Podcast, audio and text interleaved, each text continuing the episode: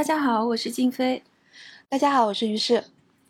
今天我们这期节目和平常的稍微有一点点的不同，因为我们不只是要讲一部作品，而是要说一组创作搭档他们常年来的一些创作经验。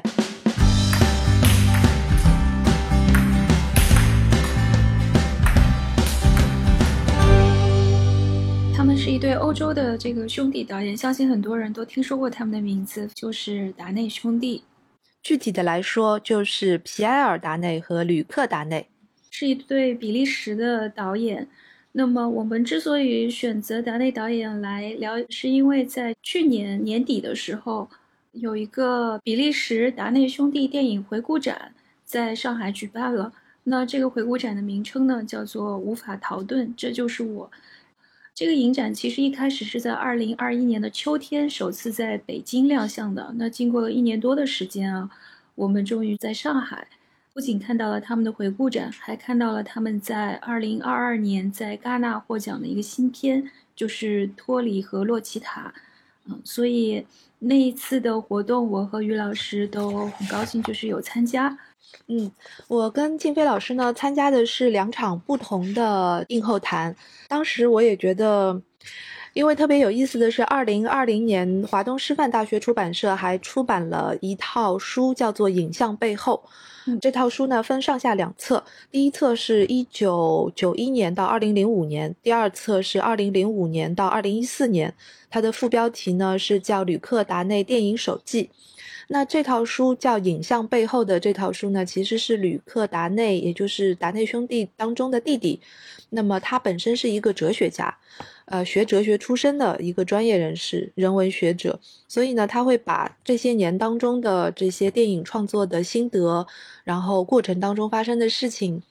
都以这个日记的形式写在这本书里面。这套书里面还包括了呃六个剧本。二零二零年的时候看到这套书的时候，还没有机会来专门说达内兄弟的电影。那正好借着这个电影节的呃机会，我们就把达内兄弟的十部电影都回顾了一下。嗯，所以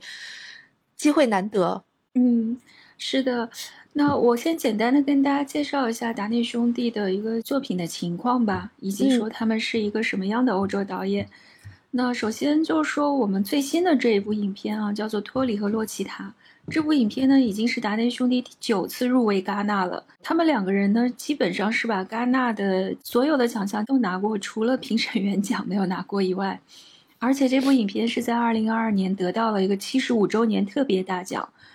那回顾展里面应该是放了他的九部影片，基本上是按照他的一个创作谱系和脉络来排的，也就是从他最早期啊，一开始甚至有两部他们还在探索期的作品也放进来了。那在之后，他们是因为有一部影片叫做《一诺一诺千金》，得到了戛纳的金棕榈大奖，广泛的被大家所注意到、所认识到。就是一直到去年二零二二年，他们的创作力依然还是旺盛，所以这两位导演的在艺术电影界的这个地位，我觉得就毋庸置疑。嗯，那在欧洲电影来说，他们也是一个分量非常扎实的导演。嗯，那静飞老师，你觉得应该把他们归入到艺术电影，还是实验电影，还是商业电影这些范畴当中呢？还是说这种这种归类其实毫无意义？他们那个影像背后那个笔记上面，他们的观点已经呈现的非常非常清晰了。就是，呃，不管他们是哪一类电影，我很确定的就是他们绝不是商业电影。嗯哼，而且他们是非常排斥商业电影这个体系的。嗯，那他又和我们理解的那种好像五十年代的艺术电影不太一样，对不对？对，也比如说安东尼奥尼呀、伯格曼呀，他们这种偏哲思的、偏形而上的，甚至像。这种好像艺术大师，他们也很不像。他们的作品呢，也往往关注的都是底层和边缘人物。嗯，他们的主题呢，也都非常的直白简洁。所以，它应该是现实主义的电影，或者说呢，就是有一个词儿叫做欧洲社会派。对，他说他们的电影也在欧洲可能会被人叫做欧洲的社会派，因为这一类他会拣选比较有社会争议性的题材。嗯哼，嗯，好像是切中了社会的某一个阴暗面，或者是一个急需解决的社会问题，来去做一种人道主义式的描述。我上一次去参加那个讲座的时候，我也有这种感受，我也跟大家讲分享过这个观点，就是他们的电影呢，也并不是横空出世跳出来的。如果我们从电影史上往上追溯的话，那么很明显，这一条脉络是从第二次世界大战之后的意大利新现实主义当中派生出来的。嗯。然后他们跟曾经有一度非常流行的这个 Dogma 九五又有很大的不同。这个在《影像背后》这套书里面，它也有专门的阐释。就虽然他一开始是从拍纪录片起家的，但是整个的一个思想方式和制作方式跟 Dogma 九五好像又是很不同的，对不对？嗯，对德格玛九五就是拉斯冯提尔他们那一批人，就是有一个宣言。他们其实就有一点让我想到二十世纪初的时候，各种先锋运动狂飙突进的时候，比如说有超现实主义宣言。首先，他是会列纲，他先给你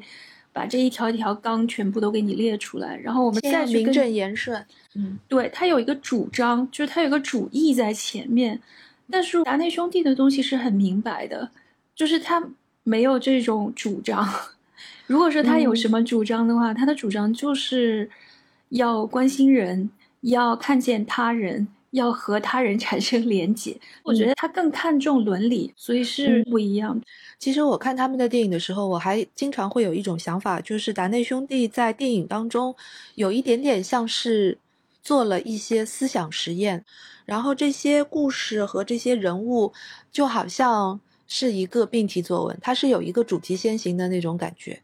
在这个框架当中，他们的很多的编剧方面的构思，其实就是一个哲学家对于当下社会问题的一种思想实验，然后他以拍电影的形式把这些想法都拍摄出来。然后我还有一个很大的感受，就是在人文这个社科领域，其实很少去讲这个想象力，对不对？嗯，就比如说，当我们谈到这个他者。还有，当我们谈到社会上的边缘人物的时候，其实很多理论性的说法是缺少想象力的。嗯，然后像人类学的这种做法呢，他们是用了一种田野调查的方式，直接的呈现出来，所以呢，这个就也不是一种想象力。那小说家的别的艺术家的那种想象力呢，可能又脱离了现实，所以他对这种底层人物的设定当中，其实。拓宽了我们对这些人物、对这些他者的一些想象力所不及的一些地方，就比如说那个罗塞塔那部电影就非常的典型，因为像这样的一种生存方式的人，我们知道在社会中应该是存在的，他们的生存的细节我们其实只知道个大概，有一些还超出了我们的想象。因为我是去参加了这一场放映的映后嘛，当时那一场和我对谈的有一位老师，他就是人类学的博士。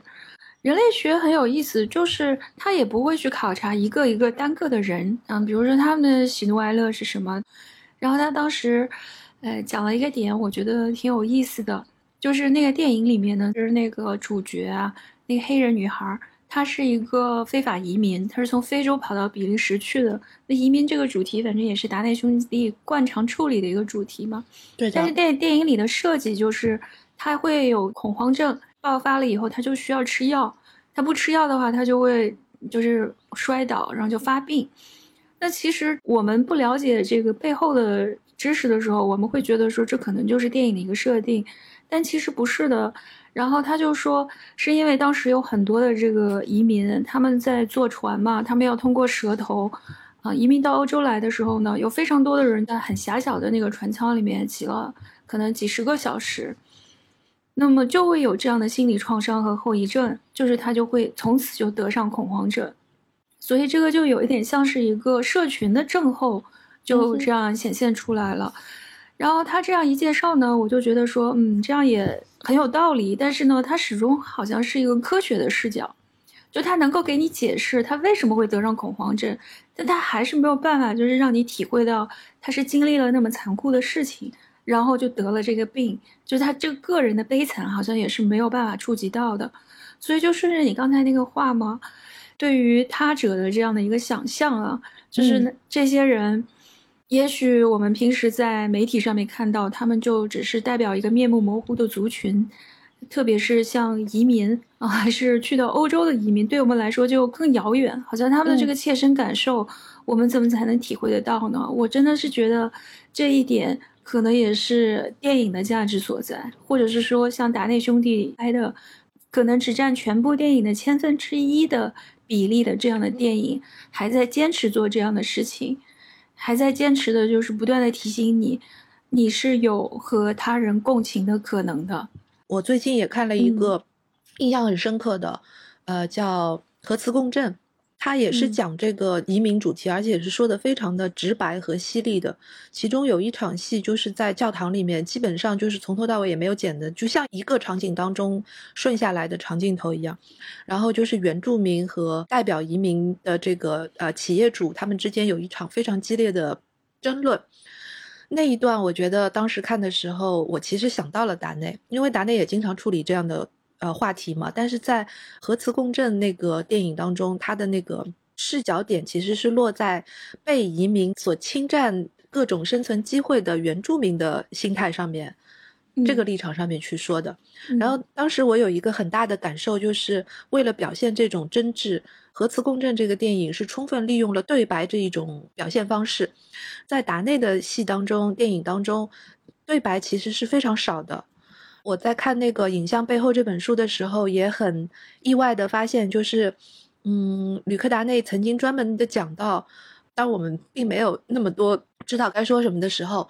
其实就应该沉默。所以他就把这个原则也贯彻到了他写剧本的时候，这个非常的有意思。然后他就。因为有这样的一个思想的这个根源在这边，就是我们不知道的事情就保持沉默，所以对白并没有那么重要。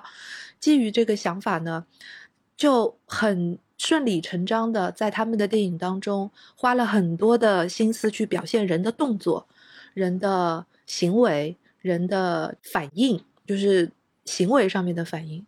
这个我觉得是达内兄弟在早期的那些电影当中非常明显的一个特点。就比如说你刚才说的，一直到二零二二年的这个新片《托里和洛奇塔》，它里面其实也是就像你说的那个动作，就是他倒地了之后，他会有抽搐啦等等这些身体上面的反应。如果我们再往前面看的话，我印象很深刻的就是我在看《一诺千金》和《孩子》，就是这些早期的电影的时候，我有一个很大的感受，就是他们会有一些动作反复的在出现，比如说这些人物是。一直在街上走，不停的从一个场景到另外一个场景，然后他跟人物之间的关系当中有很多的就是钱跟钱的交换，嗯，你记得吗？就是尤其是孩子和一诺千金里面，嗯，有护照的交换，有钱币的交换等等，然后还有一些非法的灰色的交易，这些动作都不需要任何的语言，嗯，这个是我觉得他跟人类学的那些田野调查的关注人类的方式是很不一样的一个地方。嗯，哎，说起那个核磁共振啊，他那个导演叫克里斯蒂安·蒙吉，其实比较熟悉他的人应该都知道，他的名字是和一个叫做罗马尼亚新浪潮的词挂钩在一起的。嗯，然后蒙吉和达内的关系蛮密切的。嗯，他有一部片子其实就是达内帮他监制的，对吧？怪不得我会有这样的联想。是的，你的联想是没错的。那句话叫“对于无法言说之物，应该保持沉默”，对吧？应该是维特根斯坦。嗯，维特根斯坦对于我们的无法言说之物应该保持沉默，这同样适用于对白的创作。嗯，原话是这样的。是的，嗯，蒙奇之前不是还拍过一个很有名的片子叫《四月三周两天》，你肯定知道，对吧？那就是讲那个两个女孩去堕胎的事情，在罗马尼亚。然后就是你说到这个身体和影像的关系嘛，嗯，人物它是一种在电影中存在主义式的。他不需要做出什么戏剧式的动作，因为一般我们看一个电影总是期待着他有一些夸张的 戏剧表现，就好像我们只不过是把这个莎士比亚式的戏给挪到了电影上面去。我们看的大部分的电影其实都是这一类的，但是南内他在探索的这种东西，比如说人物在不同场景当中，他没有多余的动作，他就只是在走路而已。但他本身这个人他在他的那个时空里面就是存在的很牢固，而且他的那种存在感让你没有办法去忽略。就明明什么事情都没有发生，但是你还是会不停的，还是会盯着他看。对，就是就是这种张力究竟从何而来啊？到现在我都觉得不是很容易的就能够破解出来。就为什么？对对对，因为可能就是源自于创作者的一种执念。我看过他们两个人的一个访谈，嗯然后当时他就在里面说，他说他感觉到了语言的无力，所以我需要看到动作，看到这有一些事情是怎么做的。其实看一个人在那里做什么事情啊，这里面有一种很迷人的东西，呃，我们也不知道他到底是什么在吸引我们。然后，比如说我在看《一诺千金》的时候，其实他就花了大量的场景去描述这父子两个人，呃，他们是做这个移民生意的嘛。然后这对父子两个人怎么去在日常生活当中去讨价还价，然后去榨取一点小钱，然后去坑蒙拐骗，就充满了无数的这种很迷人的生活细节。你说有没有一种可能，是因为恰恰是因为这些生活的细节距离我们太遥远了，距离所有的中产阶级的生活太遥远，距离知识分子的生活太遥远，所以他对于别的国家的这些观众来讲，有一种天然的新鲜感。呃，你是说他的那种对下层的展现，是不是有一些猎奇的成分？是这个意思吗？嗯。说猎奇倒是也有点过了啦。曾经也有一些人会把他的一诺千金跟孩子，把这两部电影和布列松的扒手进行一下比较，因为扒手里面也是用镜头捕捉了，就是拍他这个扒手的动作，怎么偷的，会不会就是因为这样的一种在镜头上面表现出来这种平常看不见的动作，所以才会让我们不停的去看。我觉得这两者完全不一样，哎，就是如果要把他和布列松的扒手比较的话，我觉得毫无疑问的就是说达内是一个布列松精神的继承人。嗯哼，嗯，我特别是在看到那个罗尔纳的沉默的时候啊，那个结尾啊，我觉得真的是一看就是令人很感动。这个布列松的继承人后继有人，虽然有好多人其实模仿他，像哈内克也是模仿他，但是哈内克就 完全不是这样的。那就是我觉得这不一样。布列松的那个扒手，他是把那个动作当做是一种舞蹈一样，就他是高度抽象，嗯嗯，那个手势啊，那个表达呀，就高度抽象的，跟几乎是一种符号式的呈现了。但是达内的这个动作，我觉得基本上还是挺自然的，他还是把它放在生活中去处理的。这些人只是不像。其他在戏剧电影当中，好像那些演员都意识到镜头有在的。就他自己不是说过一句话吗？他说这些人物啊，他创造的这个世界和这些人物在镜头出现以前就存在，然后他们在这个镜头只是把他们生活中的一段拍下来。那这个摄影机关闭了以后，他们还应该再继续存在，大概是这样的一个意思。我觉得这个好像还是不太一样的。他这种人物运动，我觉得不会去像有有一些电影啊，他就是会要拍一个人在那边想事情，嗯，你你懂我意思吗？就是，就我给你举个例子啊，就比如说你要一个电影，你要拍一个人在想事儿，你会怎么拍呢？大多数人可能就说你站在那儿抽个烟，陈词滥调的处理方法就是这个摄影机一定要拍这个人一定要在想什么，但实际上这就很拙劣嘛。但你看他的这个电影当中的人很少，几乎就没有，就是他们永远在行动，对吧？但是在这种行动当中，你就是跟他很能共情，你就说我在那个当下，我也会这样行动的，或者说我也只能这样行动。对，嗯，我觉得这里面可以讲几个例子啦。嗯，其中一个就是他在二零一四年的时候，他们拍的一个片子叫《两天一夜》。啊，对，嗯嗯，我觉得这个片子还蛮典型的，就是符合你刚才说的，这个马里昂他在里面演的这一位女工，她要去争夺自己的一个利益，就在一个周末之内跑了很多的人家，要求别人支持他的这个意。这个故事其实挺枯燥的。嗯，人物一直在奔走，几乎没有什么停顿的时候。马里奥独处的时候就是崩溃的时候，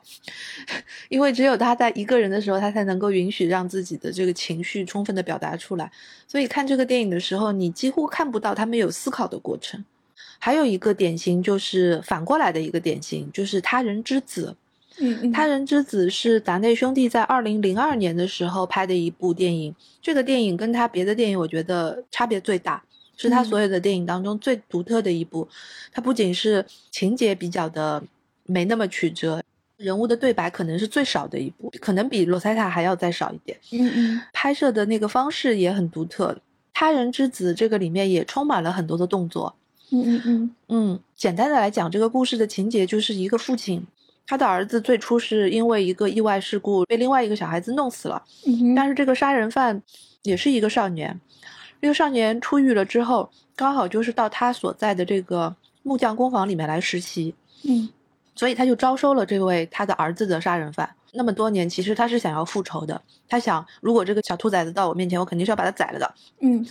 但事实上并没有发生。在这个片子里面，我们看到很多的动作都是在木匠工坊里面的那些具有特殊传承意义的那些动作，比如一个师傅教一个徒弟怎么样来画线，怎么样锯木头，怎么样挑木头等等。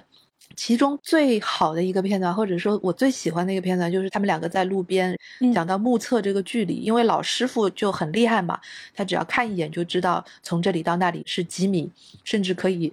甚至可以精确到小数点后面两位这样的距离。然后这个少年一开始就不相信，后来就拿了个尺过来量，就整个这个过对，就是误差不超过不超过零点零一这样子，我觉得就很神。那这一段我其实非常的喜欢。呃，那一段其实也没有太多的对白，但是在这个动作当中，其实传达了很多的意思，就是，对吧？一个是这个父子父子关系是怎么样建立的，然后人到底应该怎么样来面对仇恨、宽恕、忘却等等，就是所有的这一些难以言喻的、不可言说的东西，就在那些动作当中消化了。是的，所以他这个对对白的省简其实是蛮高级的，对吧？嗯，我们为什么要去看电影呢？就到底什么才是电影独有的嘛？那么你看达内，他除了就是对白的处理以外，他也几乎就是不用音乐的。是的，他所有的电影基本上都没有配乐。对他没有那种就是 melodrama，就就是情节剧的那种手法，他都没有，他都不用的。那基本上就是同期声，也就是说我们看到的是啥画面，它就是啥声音。如果是大街上，就是大街的声音；如果是那个房子里，就是房子里的声音。嗯，然后这个我觉得这真的就是和那个好莱坞式的电影是完全相反的，是因为好莱坞式的电影基本上它是靠着蒙蔽感官来刺激你的感官，就比如说他会觉得你这地。到了这个地方，你差不多情绪该到了吧？那我这个时候就铺点音乐，对对对，其实他就是在不停的，就是挑逗你嘛，或者是说就是希望能够把你的情绪给逼出来。但是达内的电影呢，你看他们可能也和他们早期是做纪录片的有关系啊，嗯，就这种东西就是让你自己去看，嗯啊，就是你在现实生活当中已经浑浑噩噩、很麻木了，视而不见、听而不闻的。然后这个电影呢，是我替你听，我替你看，然后就有点说把你弄醒，对吧？你不要再沉醉在这种好莱坞式的陈词滥调里面，你看看现实是什么样吧。嗯，说到这个现实啊，这个达内兄弟他们一开始是靠纪录片，但是他们这个纪录片也是有一个转折的，就是他们一开始拍的题材其实是一些社区内的政治和工会的这些运动。结果就是发现这个纪录片拍出来并没有他们想象当中的那样。然后在书里面他有写到，他说这是一个致命的缺憾，因为纪录片不能让我们拍到想拍的东西，甚至阻止我们去揭示事情的本来面貌。嗯，我觉得这句话说的非常的准确。嗯，因为现在很多人都会误以为说纪录片就是真实的记录，但其实不可能。就是哪怕你拍的是一个真实的画面，其中也会有一个潜意识的所有人的一个虚构立场。对，对的，对的。所以我觉得达内兄弟后来就脱离了纪录片的这种模式，他们就觉得我们要拍一个电影，曾经不让我们拍到想拍的东西，那我们就用电影的方式去拍。所以我们看起来他的很多像呃两天一夜啦，还有像孩子这些电影，好像都有一种纪录片的在现场的那种感觉，但其实并不是一个纪录片的拍法。这个可能也是跟 Dogma 九五一个最本质的一个区别吧，我觉得。嗯，其实你刚才说到的那个纪录片的问题，这是几乎是每一个人拿起摄像机就会立刻遇到的一个问题，就是关于纪录片伦理以及说我们能不能拍到完全的真实。对，所以他们选择的呢是一个艺术的道路，艺术就是通过造假来揭示真实，然后往往在这种高度的虚构里面，你反而能够触及到更真实的东西。嗯，然后他们早期的那几部影片也都是和他们自己的家乡有关的，嗯，一些是对准失业的工人群体啊，然后他们的这个精神世界啊，那个钢铁的小城吧，就是他们的那个比利时的叫烈日的那个地方，对对对对对，嗯，是吧？后来成了世界闻名的大导演了，但是他们的制片公司。叫河流制片公司，那个地方好像是欧洲污染最严重的一个地方，他们也把自己的制片公司就设在了那儿。拍片的时候，除了很少的几部影片，他们是用了一些大明星以外，基本上他们的演员也都是从自己的乡里乡亲里面找的。嗯，他们有一个就是在当地的面试的过程。然后面试出来的基本上也都是素人，像那个在《孩子》和《一诺千金》里面的这位男主角，其实就是被他们一手拉拔出来的一个素人演员。是的呢，这个这个挺唏嘘的，因为我就想到电影史上有好几个这样的例子嘛。你看那个特里弗，特里弗拍《四百下》的那个小男孩儿。他那张脸几乎就代表了新浪潮的整个时期，嗯，然后你像蔡明亮和李康生，嗯，李康生也是他一手拉拔大的，然后只要他还在拍，他肯定拍李康生，你不能想象 蔡明亮 去看黄晓明，绝不可能，对吧？嗯。然后我记得前阵子因为要去那个影展，我就连着把达内兄弟的几部影片连着看了嘛。嗯，你就想说，你第一天晚上，比如说你看了《一诺千金》，嗯，然后第二天你又去看《孩子》，你就说啊，他已经当爸爸了。没错，就他有一种千千里面他还是个儿子，然后到了《孩子》里面他就是一个一个出生婴儿的。不负责任的爸爸，对啊，你就觉得这个现实当中的时间流逝啊，就是猛然出现在荧幕上。后来他还演了一个爸爸，你记得吗？就是在《单车少年》里面。对对对，就是他不要他儿子，对，然后又发展成为一个不要儿子、放弃儿子、放弃父权的这么一个爸爸。对的，对的，就是你看他就一直就贯穿始终嘛。你说他是素人演员吗？但是。其实也变成一个蛮重要的演员，对吧？就他这张脸就非常的有代表性，就是令人非常难忘。嗯嗯。然后跟这个稍微做一个对比的，就是演《他人之子》里面的那个主角奥利维埃·古尔。奥利维埃对，嗯，奥利维埃其实是达内兄弟一开始就是用过的极少数的专业演员当中的一个。然后奥利维尔跟他们合作的时候，也是经历了一番的。折磨，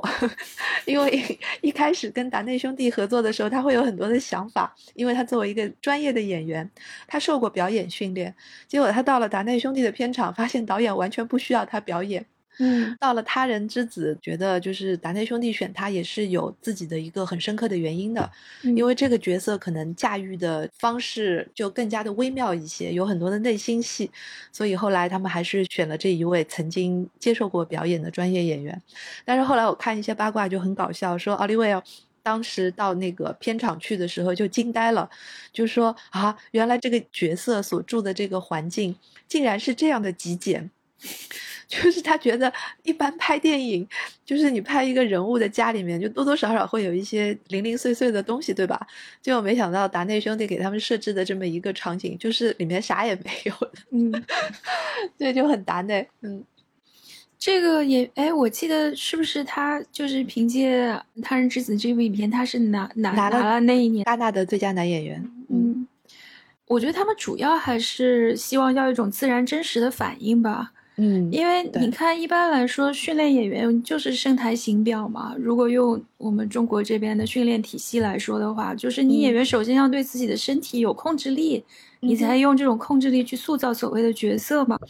就你刚才提到那两本书，真的特别好，对于学电影的人来说，真是特别好的资料。嗯，他就说他们拍电影的方式，就是机器什么没有进来的时候，就是先把演员拉到场地上面，先去彩排。对对对。这种无数次的彩排，但是这不是即兴哦，你别看他们的电影有的时候拍的像是素面朝天的，但实际上超讲究的。可不可以理解成为，就是他拍电影的这个方法，其实跟拍舞台剧是有一点像？哎，这个问题我倒还没有想过。嗯，不像。我觉得舞台剧，因为它还是高度城市化的。嗯嗯，它有一种那种流传下来的规则，就是你要去遵守。但是我觉得他们无数次的彩排，就是为了要把演员的那种真实反应给逼出来。嗯，就是比如说你可能失去了对肢体的控制力。你就完全想不到说我要怎么去塑造角色，你就是在那个场景里面，就属于你的那个东西就出来了。我觉得他们是要这个东西，嗯，就是对这个听起来好像跟冰口龙介的方式又有一点像。冰口龙介他那种长期的围读，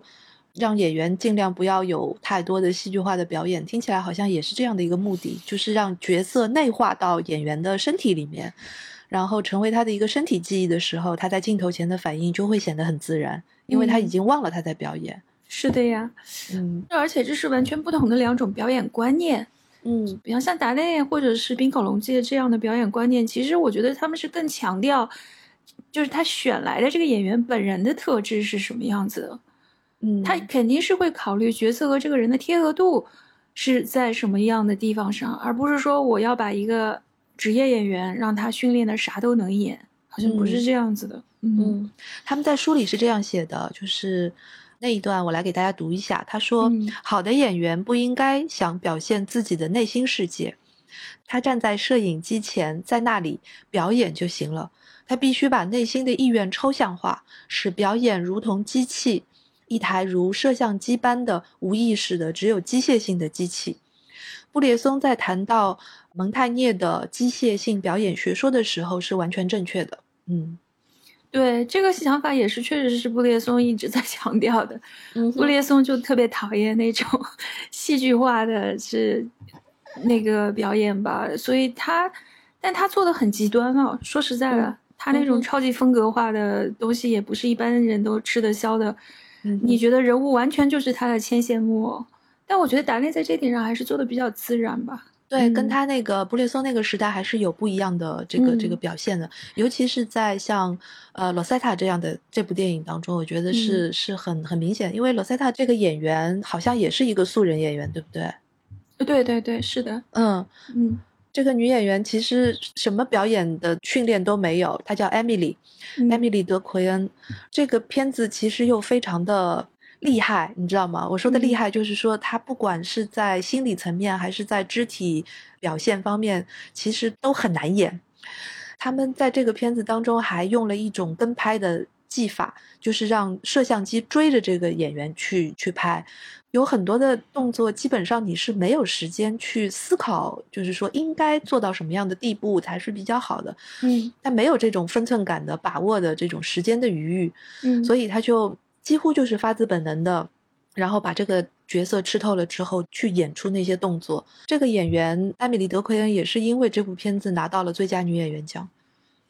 对呀，所以因为他们就是可信，这其实真的是有一半这个表演奖，我觉得至少有一半要归功于导演。导演，对对，对吧？嗯，因为他知道怎么把你的最贴合角色那面给你激发出来，而不是说我造了另外一个人硬往里面套啊。嗯，这真的是。一种更新的，也是更好的，就是现代的电影里表演的观念吧，就可能也比较民主吧。我不知道为什么我脑子里面出现了“民主”这个词，因为就是他们有很多的拍摄场景当中，整个的一个剧组都是参与创作的，包括美术设计啦，然后那个灯光啦、摄影啦，还有演员啦，他们其实在整个创作过程当中跟导演之间都是有充分的沟通的。但是像他这种做电影的方式吧，我觉得也就是在欧洲能够成立。我读他们那本书的时候，我比较 在意的地方就是想要看看他这片子到底是怎么拍出来的。就比如说他是从什么时候开始写这个剧本？他当时是说他是在九三年的时候就把这个一诺千金的剧本给写完了，但是呢就一直等，一直等。因为那个比利时的电影局没有这个钱给他，他也很恼火。他就说：“我们国家怎么能这样对待电影？” 那么就一直拖到了一九九四年的八月份，这个比利时的法语区的电影委员会终于把这个补助发给他了。好不容易搞到了钱，是的，他们大概一共选了十个人，然后给每个人给了一千五百万欧元，就是终于把这个电影拍出来了。但是说到这种制片方式嘛，就是说你可以想象他是拿了一个补助，就是是政府给他们的艺术电影的补助，你不可能像好莱坞那样大工业机器运转去做，他们也排斥这种做法。他之前那两部影片就是妥协出来的结果，他自己就非常讨厌，不想做。然后这种手工制作呢，就会把这个制作团队压缩的很小，那基本上也都是自己熟的人，像他们一直合作的那个呃美术设计师叫 Ego Gabriel Gabriel，那这个人他就就一直跟着他们做美术设计，但是别人也觉得说，哦，你是给达内做美术设计的，那你到底设计了啥？你看《一诺千金》里面。就像我刚才说的那个男演员，对，跑到了那个房间里面，发现啥也没有，啊，对，然后大家就觉得你到底干了啥？他就很委屈嘛，他气死了，他说这里面的一切都是我搭出来的。他说你看人家这地方原来是个制药厂，我把它搭成了一个旅馆，上上下下都是我搞的。对的，其实他们做了很多工作。我看过那个就是采访嘛，他们拍《单车少年》的时候的那个地方，其实本来就是一个小办公室，然后他们要把它改成就是这个小男孩冲进去，第一场戏是怎么拍的？这个日光是从哪个方向进来？然后因为这个房间非常的小，但是非常的重要的一场戏是男演员跟女演员第一次撞见。并且发生了后来所有的命运命运联系的这么一个场景，所以这个场面的调度就很重要。所以他们就想好了要怎么改造，然后前台要放在哪里，小男孩从哪个门进来才能够转身了之后撞到这个女演员身上，等等等等。嗯，所以他们其实是花了很多的心思来做这个安排的。他们的这种拍法呢，虽然是一种比较省钱的拍法，但是就像我刚才说的一样，但他们把大量的力气都花在了非常讲究的地方。你别看他舞美好像看上去很简陋，但他人物的那个衣服的颜色，对对对对对，对颜色是达内是我觉得除了侯麦之外最讲究衣服颜色的 隐喻性的一位。对吧？这个欧洲导演了，对啊，你肯定感觉得到嘛，对吧？你想那个单车少年，他要是没有他那一身红色的对 T 恤，嗯嗯，他那个几乎就是一种影像现象学了，就是他就是一直在那儿，而且他的片子吧，还有一个特点就是这演员基本上就不换衣服，对，从头穿到尾。也是，老塞塔跟那个一诺千金、孩子这些都是。嗯，你看完电影，你可能这个情节时间长就忘了，但这个形象你是不会忘的。孩子里面的那件夹克衫给我印象就非常的深刻，对吧？因为它里面讲到了他怎么买的，然后又怎么转手卖了的。当时我就想，哈，这么便宜就卖了，哎，就是就是这些人物都太生动了，这些人物的形象就就跟刻在你脑子里面一样。你你看完罗塞塔，你就会想到那个女孩子那个样子，对吧？她就永远就存在在那儿了。他们这种小团队制作，可能就是可以比较任性的把大量的精力是真正的花在艺术创作上了，而不是被其他有的没的的东西分散了精力。嗯，我记得达内兄弟在书里面曾经有批判过这个好莱坞的这一套商业的体系，然后好像那句话说的是从字幕刚刚开始，你就可以感受到那种妖媚的呃奴性。我记得那句话好像是这么说的，是妖媚的奴性，对他他们就是这么这么严厉的批判的。嗯，是的，因为是记嘛，就是想到啥就写啥，有的时候写写创作，有的时候吐吐槽，有的时候他好像是说他有一次看了一个什么片啊，是一个好莱坞的动作片吧，他就说天哪，怎么会有一个。影片剥削观众的情感到这种程度，嗯，一个是说这个吐槽情感剥削，还有一个是，呃，吐槽那些对白特别特别多的电影和电视。他说他有一部戏看的他头都晕了，因为里面的人不停的在说话，啊，就是就就被对白堆满了，就太聒噪了，是吗？是的，是的。所以看这两个书，就是这两本书，非常的真的，我推荐大家每个对电影感兴趣和对对。创作这件事情感兴趣的人都可以看这个电影手机。就像静飞刚才说的，它里面除了电影是怎么拍的，从钱怎么到位，呃，剧组怎么到位，怎么挑演员，怎么修改剧本，因为这个里面大部分的篇章都是关于怎么修改剧本的。包括就是说你日常生活当中看到的电影、电视、艺术、雕塑、呃书籍对他们的一些影响。所以我就觉得，不光光是一个电影人，你所有对创作有兴趣的人都该看这两本书。是的，嗯，它是一个创作论，而且我觉得他的说的这些道理吧，它是真的能够提升你的影像审美的。嗯哼，而且还有一个理论的基础。因为就是达内吕克达内，他本身是学哲学出身的，他又有一个非常一以贯之的这么一个哲学体系和哲学家的这么一个素养的支持，是，所以很多人到后来在讲到他们两个人的时候，都会都会必须要提到，对吧？这个你们那一场就是专门来说这个的是吧？列维纳斯，嗯，他们最欣赏的一位哲学家是列维纳斯。就是我看那个托里和洛奇塔的时候，呃，那一场因为是复旦的哲学院长也在，他就是研究列维纳斯的，他就说那个影片当中有一个情节设计，洛奇塔就很伤心，就躺在那儿，啊，因为他被那个移民头子侮辱了。那托里是个小男孩，他年纪非常小，他也不能做什么，他又就是只是一个很没有力量的孩子。他就在旁边安慰罗奇塔，然后他只说了一句话，就很简单，就说 r e s u a 意思就是我在呢，嗯，哦，不管怎么样，我都在呢，就我陪着你呢。嗯，其实他说这个就是列维纳斯哲学的一个核心吧。嗯，就是我来说一下他的这句原话，他说，呃，作为一个凡人和脆弱的他人的不可减少的存在，无论我喜欢与否，我都与他处于一种社会关系中。是的，我大概读到了一些他的这个观点，还有他的生平，包括他也是在反思二战之后犹太人的处境，各种各样的问题发生了，像灭绝营这样的事情之后，就我们还能够像以前那样漠不关心他人，那最后导致的结局会是什么样子？这个想一想是非常可怕的。所以这一点上，我觉得达内也说，他就说。有没有一种创作最终的那个指向是说，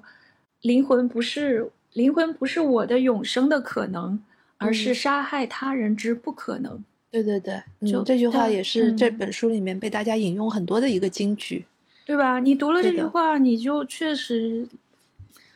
你会想一想的。就是他说，这个世界上所有的艺术、小说、艺术、电影都在向我们讲一个事情，就是不要杀戮。嗯哼，嗯，这一点我觉得是在《单车少年》这部电影当中表现的是非常的明显的，因为在一九九四年，他想为这个《单车少年》写一个结尾的时候，他本来预想的结局是让这个男孩子死掉的，嗯，就是他从树上摔下来了之后，其实他是死掉的，但是后来发现，就是创作者本人没有办法接受这样的一个结局。就是他很害怕，他会传达的一个图景是未来就真的没有孩子了，而且未来的人们对人类失去信心了。嗯嗯，他觉得如果是一个这样子的结局的话，跟他自己的人生观和世界观是背道而驰的。嗯，人类所有的努力和行动都会因为这一幕戏而好像变得徒然无功。嗯，所以他后来改了那个结局，他就让那个孩子先是爬上树去躲避别人对他的这个报复打击。在他的心目当中，他爬上去的那棵树就好像是一个家庭谱系树。我觉得这个说的也非常有意思。嗯，因为这个男孩子其实是已经没有家了，他所有的亲缘关系都已经破裂幻灭了。然后他爬上了一棵可以作为隐喻的家族谱系树，然后被别人丢了一个石子了之后，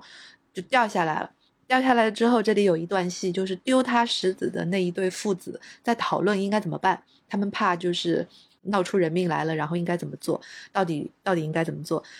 然后话锋一转，这个小男孩就迷迷糊糊的站起来了。站起来之后，啥也不说，也说没事儿，我没事儿，就骑上自行车，带上那一包买来的木炭就回家了。嗯，然后达内兄弟就是在这个结尾的这一幕戏当中，旅客的解释，他说这一幕戏在他看来就是一个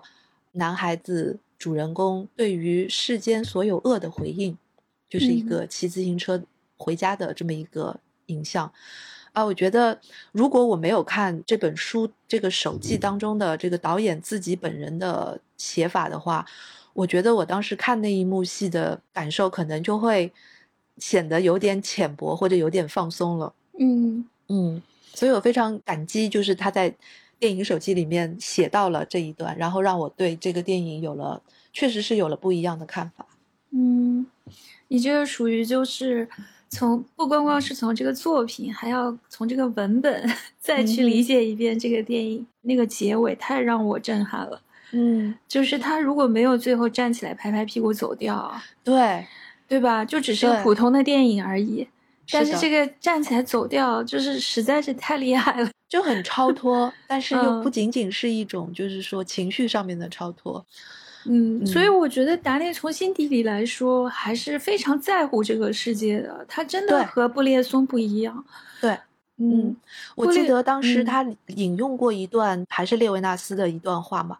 嗯，他说列维纳斯在《自由的困难》这个哲学著作当中写到了一句话，说。罪恶不在神学的范畴内，不是用一个宗教仪式就可以抹去的。这是人对人的侵犯。没有人，即使上帝也不能使罹难者复生。那个无所不宽恕的国度，必将是个非人性的国度。我觉得他如果是一直都看这个列维纳斯的这一类的哲学思想的话，他是不会拍出真正很残酷的、很没有人性的电影，也不会拍出那种很泛泛而谈的道德说教，然后给你一个光明的结尾，说所有人都能宽恕的那么一种电影。是的，你有没有意识到达内的所有的片子当中，这个父继关系、父子代际关系是一条很执着的隐秘的主线？嗯，这个在他的手机里面有谈到过。他们曾经构思过一个作品，那个剧本的名字好像就叫做《我的父亲》。然后他就说，这个影片的一开场可能就是两个小男孩各自睡在一张单人床上，然后有一个人要开灯，有一个人要关灯，然后他们就小孩闹着玩嘛，在临睡前这样不停的开关。这时候他们的父亲就出现了，他说：“这就是我们设想的这个电影的开场。”但这部影片显然他们就没有拍嘛，对吧？但对于这一点，他们说的也很少。就不知道他们执着的去处理这个父子是有没有他们自己和父亲关系的映射，这我就不知道了。他们的父亲以前是从军的啊，他的父亲在十七岁的时候是参加了武装党派，嗯，这个父亲的形象大家就可以想象得出来。但是就是这么多年来，他们父亲和儿子之间其实是一直都没有沟通的，嗯，也是一个蛮家长制的一个家庭了。就没有沟通，这是一方面的一个原因，导致了他拍的很多的片子当中都是有一个缺席的父亲，或者说难以达成的父子关系这么一个主题。还有一个原因就是这两条线是怎么样在我的头脑中联系起来的呢？就是因为他拍的很多的故事，包括单车少年，包括一诺千金，包括孩子，还有他人之子，这些所有的，其实你看，都是一个再生的家庭关系。就是原生的亲子关系，其实在慢慢的破裂和幻灭之中。然后他的片子的希望是在于组建了新的家庭和他人组建了新的类似于亲情之间的这样一种关系当中，故事发展下去，并且让我们感到有一种希望的。但是这个又跟失之愈合的那种新家族的感觉还有一点点不一样。为什么会联系到这个呢？因为他后来说了一句话，意思就是说，在二战之后，经历了纳粹的集中营，还有经历了各种民族之间、邻里之间的这种互相的背叛、互相的举报、互相的杀戮。经过这些事情之后，我们其实对于家庭和谁是父、谁是子这样的一种传承，应该有了一些新的想法。嗯，所以我觉得他在重建一些东西吧。就是在那样崩坏的人伦基础之上，对的，嗯，顺着你刚才说那个单车少年的结尾，为什么就是会更改嘛？这个我觉得又是他一个非常特别的拍摄方法，因为他的剧本全是他们兄弟俩自己写的，对他们没有改编过别人的故事，这。就是为什么我们以前一直没有说他们的原因。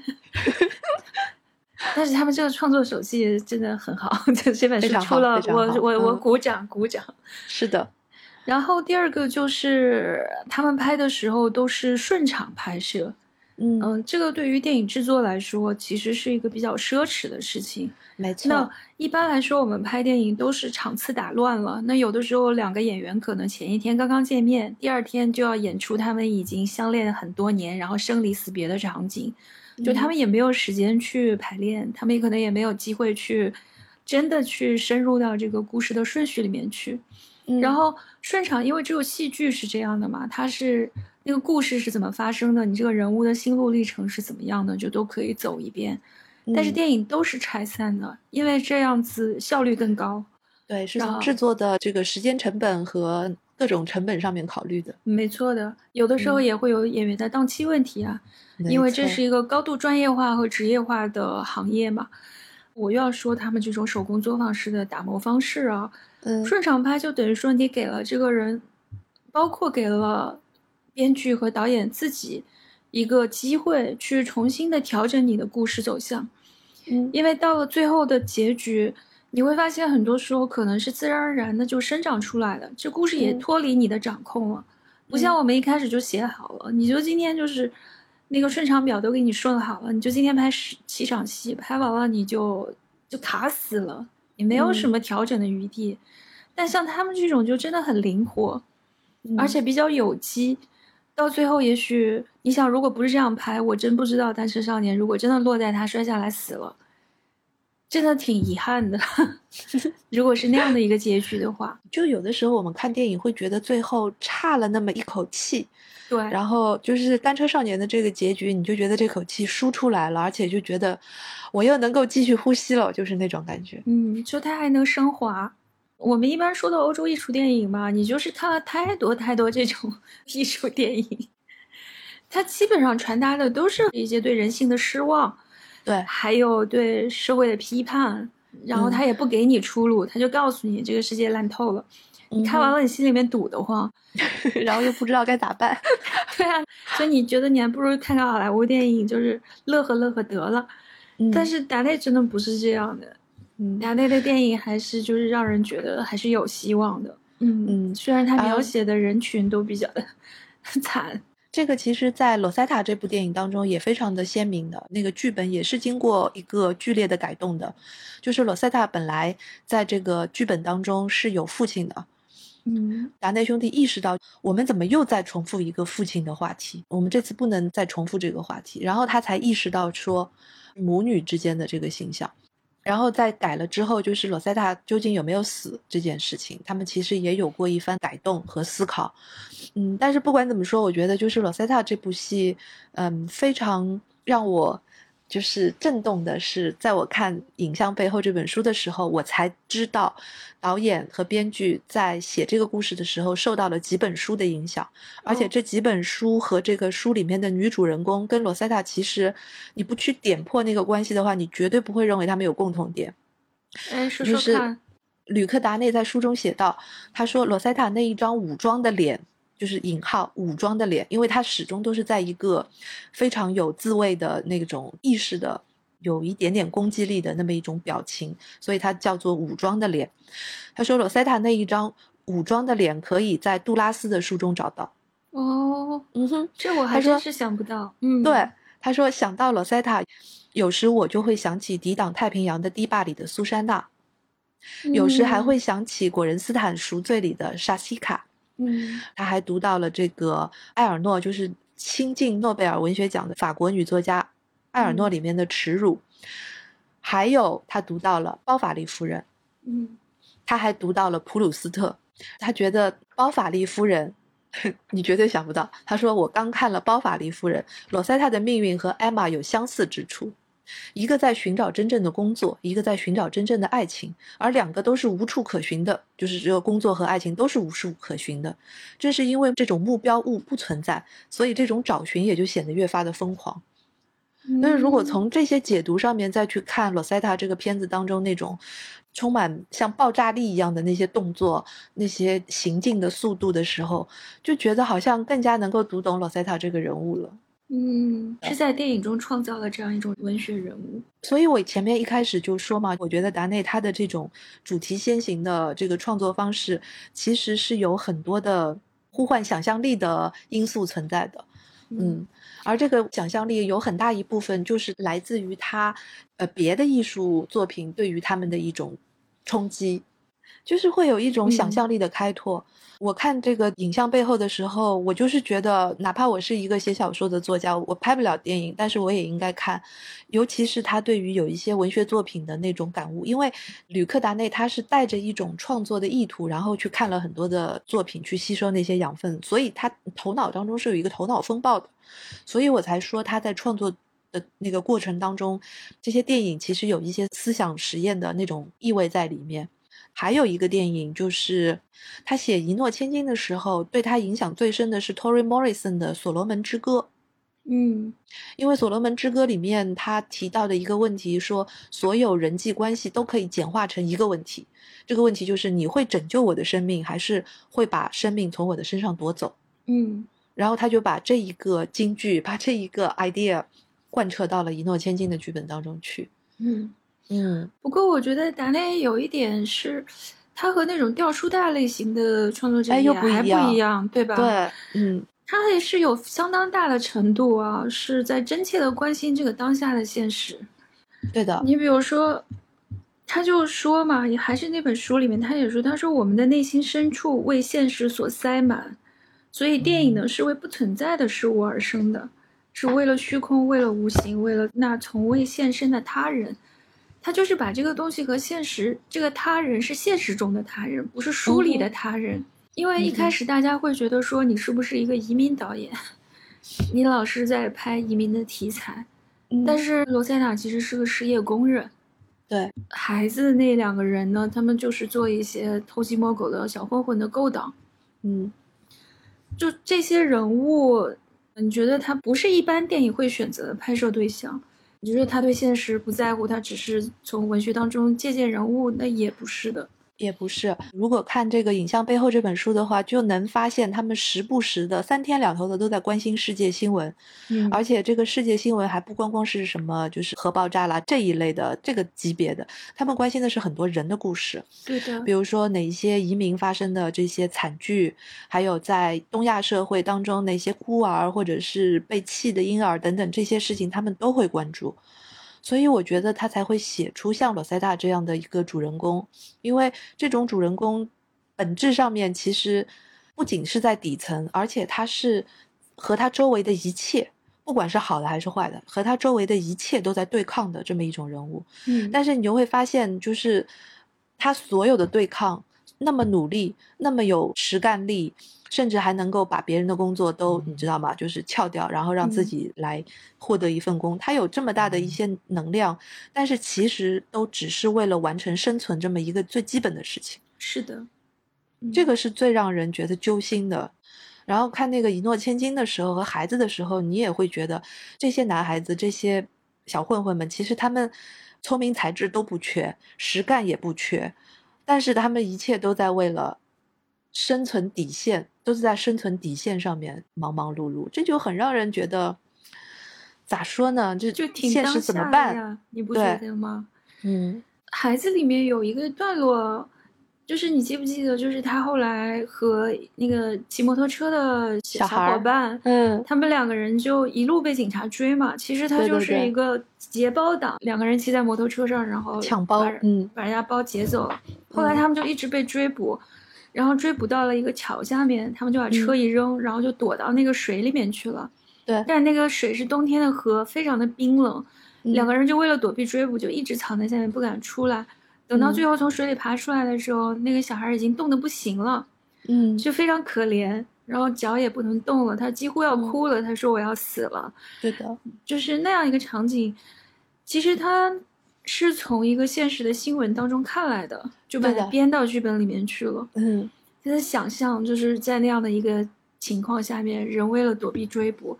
然后其实那个是有生命危险的，但是他们也不顾了，就这样逃下去了。就是所谓亡命之徒，我们电影当中看到的亡命之徒都是一些反面的形象。嗯，但是达内的这个电影就是把这个青少年犯罪，让这个场景发酵出来了之后，有了一个新的作用，就是让这个青年。意识到了什么叫做对他人的责任，然后他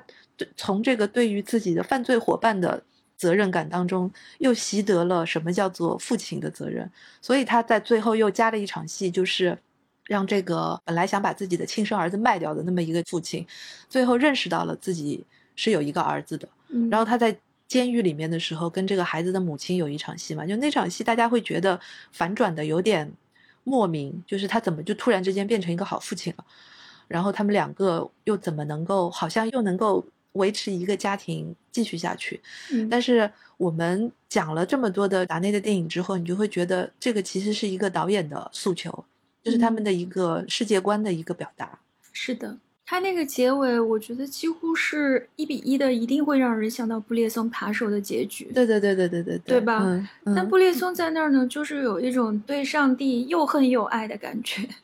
他最后还是要希求于一种像圣母救赎式的拯救。罪法里面那种。对对对，你就我很想信上帝，但是我觉得达内这里是真的是就是你有一颗良心，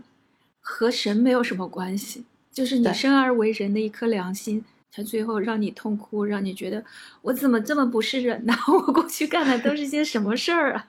然后你就意识到了啊，我不能再这样继续下去了。嗯，那个在第一部成功的那个影片《一诺千金》也是很类似的，就很良知的那个良知的爆发和良知的力量。嗯，就拉贡西奥斯，他们说法语叫拉贡西奥斯，这个东西是个很麻烦的东西，它不好面对。《一诺千金》里面，我挺喜欢他有一个一以贯之的，就在他很多电影里面都出现了一个动作，你肯定也有印象，就是两个人会突如其来的抱住，就拥抱。《一诺千金》里面那一场戏，他就突然抱了那个黑人女子嘛，嗯，他是情感突然很冲动还是什么，就哭了。对，因为他那个时候已经坦白了嘛，嗯。然后《单车少年》里面也是因为他闯进了那个办公室，他跟这个女人无亲无故，没有任何关系，素不相识。对，突然之间多了一个妈。对，但是就是因为他突然死死的抱住她，不肯松手。嗯，你说这个女人最后就一直庇护他、保护他、带领他，对吧？就没有什么原因，就是因为这个小男孩死死抱住你，你就觉得你对他有责任，你没办法坐视不理，就这种良心。所以那个片子就是在那个很多人讨论起来的时候，就会也有一点反对意见，觉得在《单车少年》当中的这一位女性的形象描写的太圣母了。对的，那天去参加映后的时候，也有人提了这个问题嘛。嗯嗯，他就说不可信，讨论一下这个达内的不可信的问题。嗯，呃，不过后来就是也有其他的评论者说，就甚至给他这种动作给了一个名称，就叫做恩典时刻。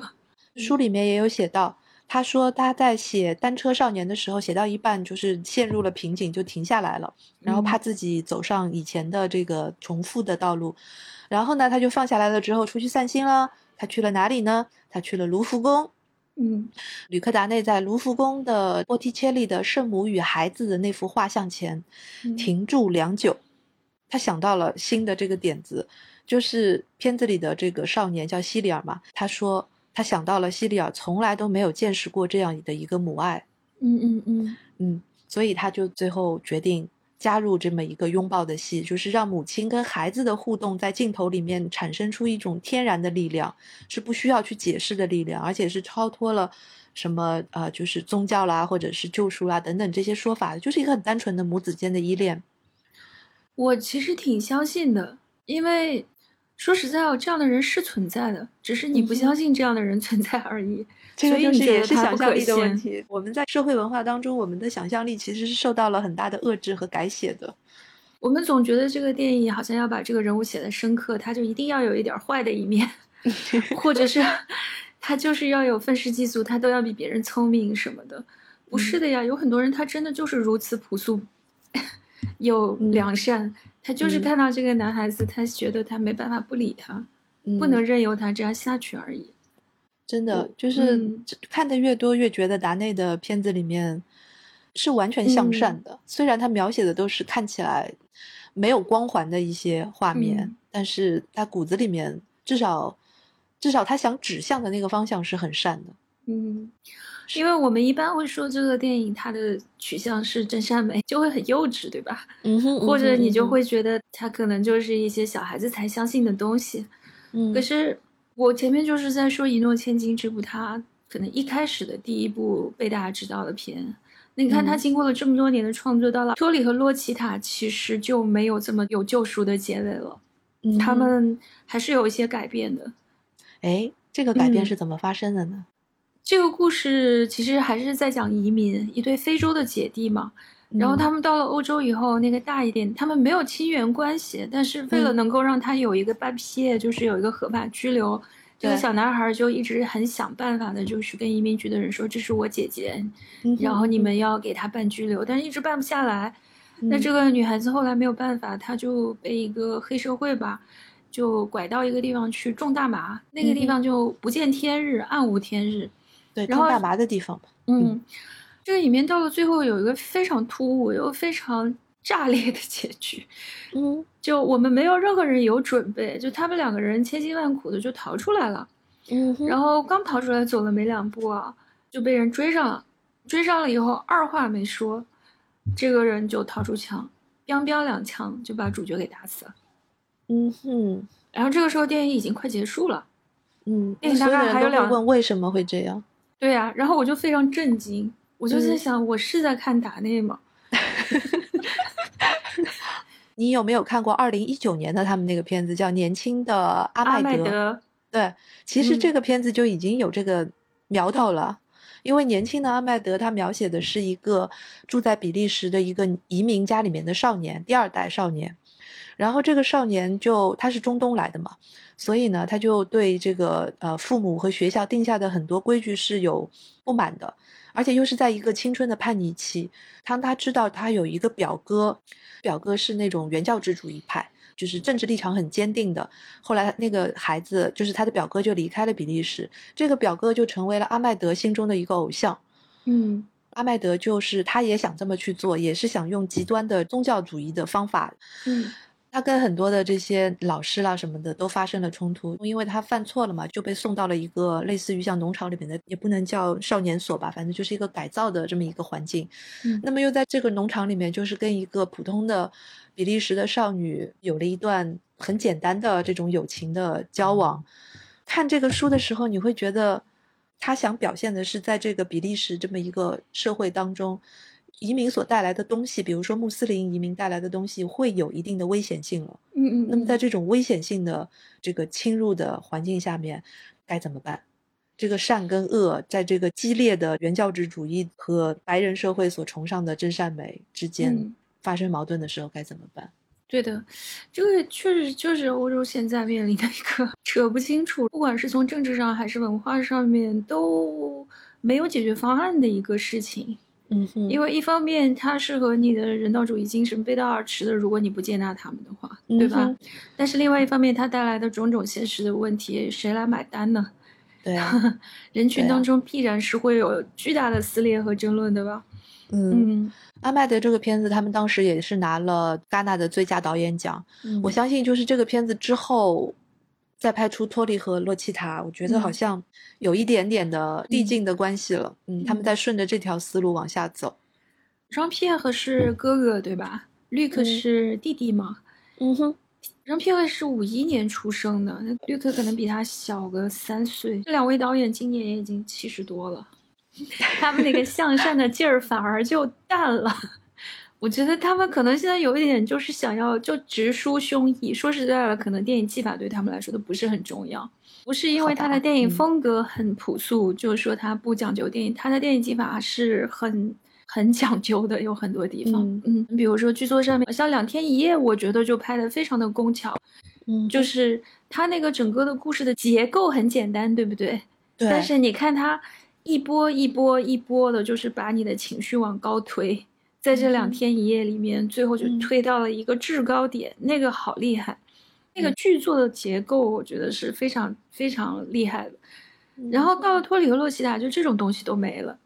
就真的就讲了一个简单的故事，而且不知道为什么，我有一种感觉，我觉得，我觉得我在一个特别豪华的电影院看一个移民姐弟的故事，我心里好不安啊，就是，我感觉我好像也要对他们的处境负一点责任似的，就是有这种感觉。但是不管怎么说吧，就还是在持续的关注当下。只能说这个现实，在他们拍《一诺千金》的时候的时代和现在的时代，可能对他们来说是在变得越来越坏。嗯，所以他们的电影归根结底是因为时代在变坏。你看，我妈在出了一个很悲观的结论。我始终会觉得，就是你一直在片子当中传达一个善的指向的创作者，到最后一定会面临这个问题的。我觉得他们也试图一直在努力做一个事情哦，就是并不想把这个作品变成是某些想法的一个代言，而是说就是直接去关注这些人的生命本身，对，嗯，就关注这个人是怎么活过的，这个人是怎么活着的，好吧？那接下去就进入我们的推荐环节。我要推荐一部影片，嗯，是好像是一九四八年意大利导演罗西里尼拍摄的《德意志零年》。为什么会推荐这部呢？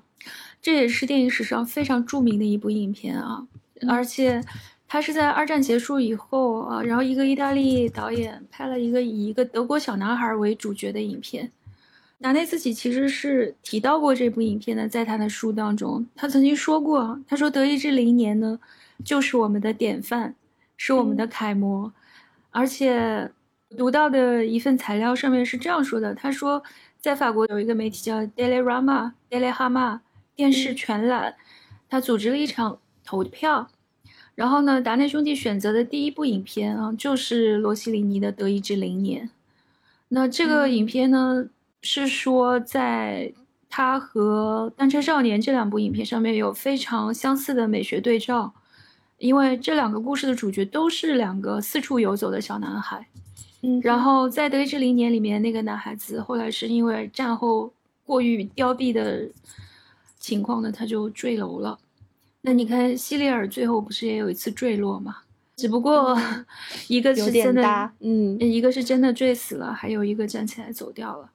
所以说，其实他们的师承渊源，如果我们一定要追溯的话，那是毫无疑问，肯定要追溯到意大利新现实主义那里去的。嗯，所以。就把这部电影史上的名片推荐给大家，嗯，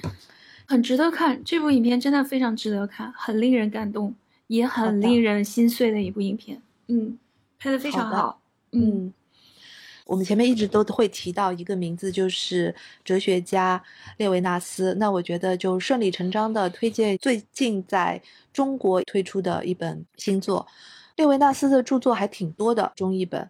包括像《伦理与无限》啦，包括呃如何导读，就是有人写的这个导读列维纳斯啦，还有像一些他者哲学啦，这些都都已经有了。我要说的最近的一本是《时间与他者》，是二零二零年的时候长江文艺出版社的拜德雅系列当中的一本，《时间与他者》这一本可能会作为。了解这一位哲学家的一个比较好的入门之作，因为它是一个系列讲座的速记整理，嗯，所以它是你可以看到他的四个一九四六年到一九四七年在哲学学院做的系列讲座，四六年到四七年差不多也是德意志零年拍摄的年份，那就刚刚好，对不对？是他这个四本，嗯，对的，嗯，这个这本书是可以作为他。两本重要的代表作，从存在到存在者和总体与无限之间的一个过渡。那在这本书里面，列维纳斯主要阐述的是时间是在与他者的关系中生成的。看达内电影的有效的补充，是很可以去补充一些列维纳斯的著作。好，好的，那我们这一期就愉快的结束了。希望大家能够继续关注吕克达内的电影创作。嗯，还有我们乒乓台。还有 Movie Movie 的电影展，对，好，那我们今天这期节目就到这儿，谢谢大家，嗯，谢谢大家，拜拜，嗯，拜。